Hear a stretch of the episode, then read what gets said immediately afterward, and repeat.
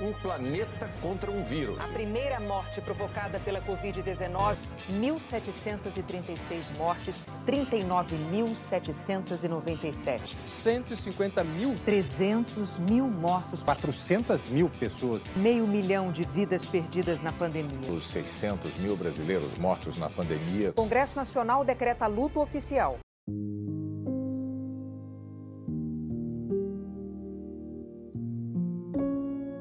Oi, pessoal, esperamos que todos estejam bem. Eu sou a Ana. E eu sou a Camille. E hoje nós estamos aqui para dar sequência para a segunda parte da nossa conversa com as netas da Dona Nélia. Se você ainda não viu o primeiro episódio, você pode conferir ele aqui mesmo no Spotify. O link está na descrição.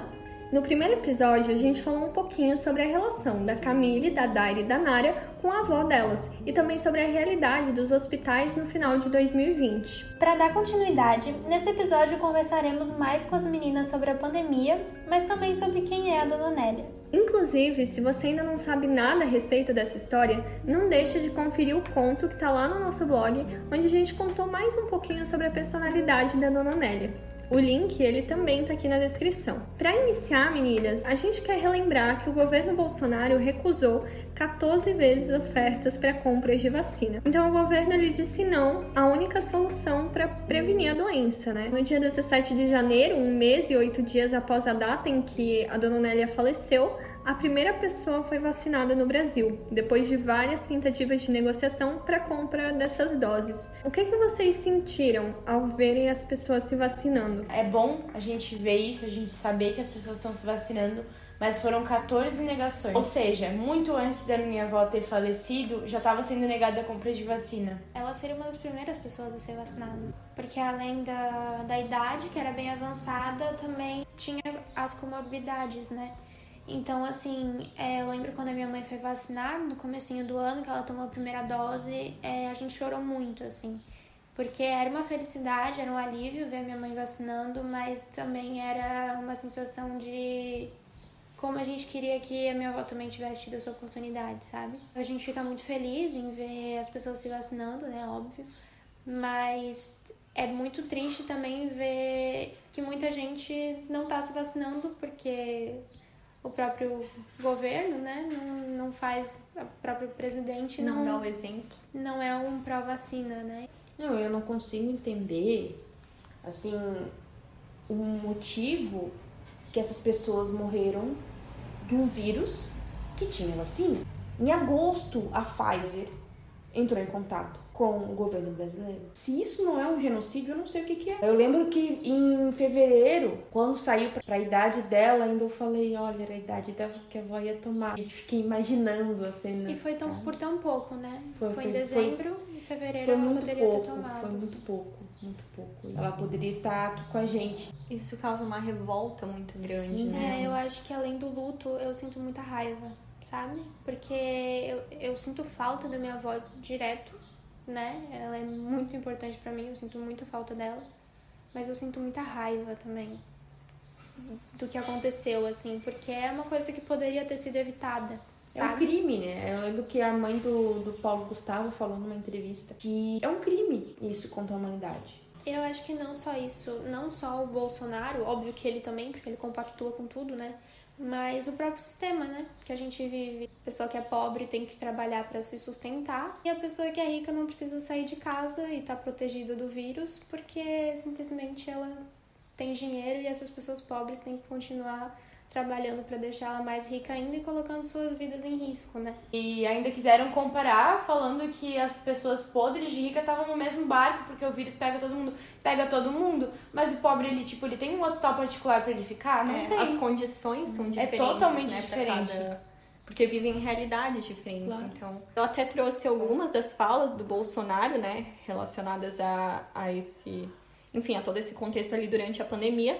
E aí uma delas foi a que perguntaram para ele sobre o número das vítimas fatais, né, da Covid, e ele simplesmente falou que ele não era coveiro. No momento em que um presidente diz algo assim, faz um pronunciamento desse pro país inteiro, eu não sei nem explicar o quão absurdo é isso, sabe? E como que tem pessoas que ainda não percebem a gravidade disso. Mas enfim, voltando assim mais para a questão de toda essa revolta, enfim, o que vocês mais sentem falta relacionado à avó de vocês? Da presença dela assim no geral, sabe? Saber, por exemplo, ah, vou vir visitar a minha tia e ela vai estar tá lá para me receber com aquele sorriso dela, para me receber com aquele olhar dela. Eu via muito assim o olhar dela, realmente era uma das coisas que mais me pegava, porque ela conseguia falar tudo que ela queria só olhando pra gente, sabe? Então esse olhar dela, por mais que esteja vivo na lembrança, faz muita falta, assim, presencialmente de eu, de eu chegar e ela tá ali, sabe? Eu sinto falta da rotina mesmo, porque eu morava com ela, então eu sabia tudo, né? A hora que ela ia acordar, a hora que. Tomava remédio. É. Quando eu cheguei na casa dela,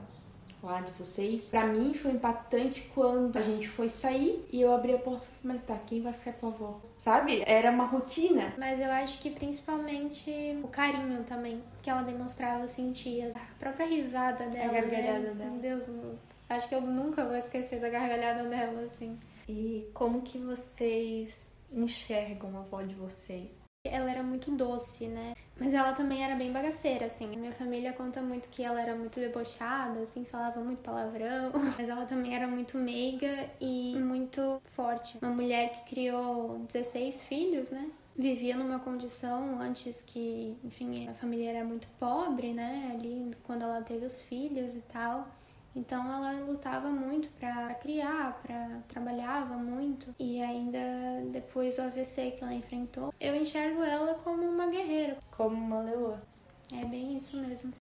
A minha avó era era felicidade, intensidade e demonstrava isso no caráter, em tudo. Ela me passava a a crença de que independente da minha escolha, do que eu fosse, da minha vida inteira, ela ia continuar me amando da mesma forma, ia continuar tendo orgulho de mim da mesma forma, independente de qual fosse o caminho que eu ia seguir, de, de tudo que eu ia construir na minha vida, ela ia continuar tendo orgulho de quem eu era, porque eu era sangue do sangue dela sabe? Quando eu penso nos meus sonhos, nas coisas que eu quero realizar hoje em dia, a minha avó é a pessoa que eu penso para me dar força e dizer que eu não posso desistir, sabe? Se fosse assim pra escolher uma lembrança marcante, ou qual a melhor lembrança que vocês têm dela, o que, que vocês diriam? Eu sei lá, ela sempre cuidava de mim com tanto carinho. Qual as férias? As férias que eu passava na casa da avó, era, pra mim, eram os melhores momentos. Porque todos os finais de semana que eu ia lá, era aquela aglomeração, aquele bando de neto atrás dela, e vó, e vó, e vó. Só que quando tinha nas férias, era só eu ali entendeu? Então eu tinha um pedacinho dela só pra mim. Esse mês de setembro do ano passado foi super importante para mim, eu me conectei muito com ela. Tipo, esse mês me, me reviveu muito, sabe? Porque o olhar dela, o sorriso dela, a gargalhada dela contagiava e melhorava o dia da gente. Até o deboche, né? Que a gente chamava aquele debochezinho dela. Ela pegava, ela olhava sério assim pra mim, como se tivesse, tipo, precisando de alguma coisa. Aí eu tentava decifrar e falava: O que, que foi, vó? O que, que foi? Tu quer comer? Não sei o que. Aí do nada ela e começava a rir da minha cara. Tipo assim, eu tava ansiosa pelo próximo tempo que eu ia passar cuidando da avó, sabe? Os planos era voltar em dezembro e passar mais um tempão. E daí em dezembro ela acabou falecendo. Também eh, foi muito importante para mim, assim, porque a gente ficou muito mais próximo, assim, de uma maneira que eu nem imaginava que seria possível, porque eu já convivia com ela na mesma casa. Mas eu acho que essa relação de estar de tá ali fazendo alguma coisa por ela diretamente. Ela, foi uma experiência incrível. Ela assim. acordava sorrindo, deitava para dormir sorrindo, ficava o dia inteiro brincando. E nesse período de 16 anos que ela ficou na cadeira de roda, o para mim foi o mínimo que eu fiz por ela. Eu ia fazer assim pro resto da minha vida. E me passa muito assim que tipo a luta final dela foi por nós assim, porque é, eu lembro de uma vez que a tia contou uma história de que a avó ficou um tempo sem falar e que ela disse que essa foi a pior coisa que aconteceu com ela. Antes dela ter o AVC, né? Que ela ficou acho que nove meses, alguns meses assim sem Tempo falar. Sem, sem conseguir falar. Depois que ela, ela teve um dos filhos, assim. Daí ela falou que ela não. que, que tipo, foi a pior coisa que podia acontecer com ela era ela ficar sem falar. E daí ela teve o AVC. Acabou que ela ficou muito, muito tempo sem falar. Então essa luta final dela com certeza foi pensando, tipo, na gente e no que ela não queria deixar, porque ela sabe que a gente ia ficar. A gente ia e tá, enfim, ainda muito mal pela perda dela. Então, assim, ela lutou por nós, assim, até o último suspiro dela. Sempre lutou pelos outros, né? Ela sempre foi uma pessoa com uma empatia enorme. Teve pessoas que ajudaram, assim, no período com a minha avó, mas poucas pessoas, né? Então eu acho que ela sentia também muita gratidão, assim, pelas pessoas que, que reconheciam mesmo tudo que ela já fez por eles, assim, sabe? E vocês também já mencionaram, assim, muitas palavras, né, que poderiam definir ela como força, a própria, o próprio deboche, né?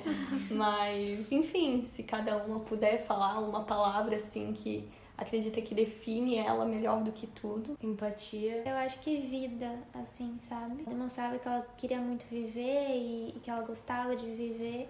E eu acho que até agora, né, que, que ela não tá mais aqui, eu acho que ela segue viva, assim, sabe? Na nossa lembrança. Aqui a gente tá falando dela e acho que enquanto a gente falar dela. Ela vai permanecer. Sempre tá, vai estar tá eternizada na gente, assim, no nosso jeito, no nosso sorriso, na nossa memória e no que a gente é, né? Que com certeza tudo que ela, que ela foi faz parte da gente até hoje e principalmente essa alegria de viver dela que com certeza inspirou muito a gente.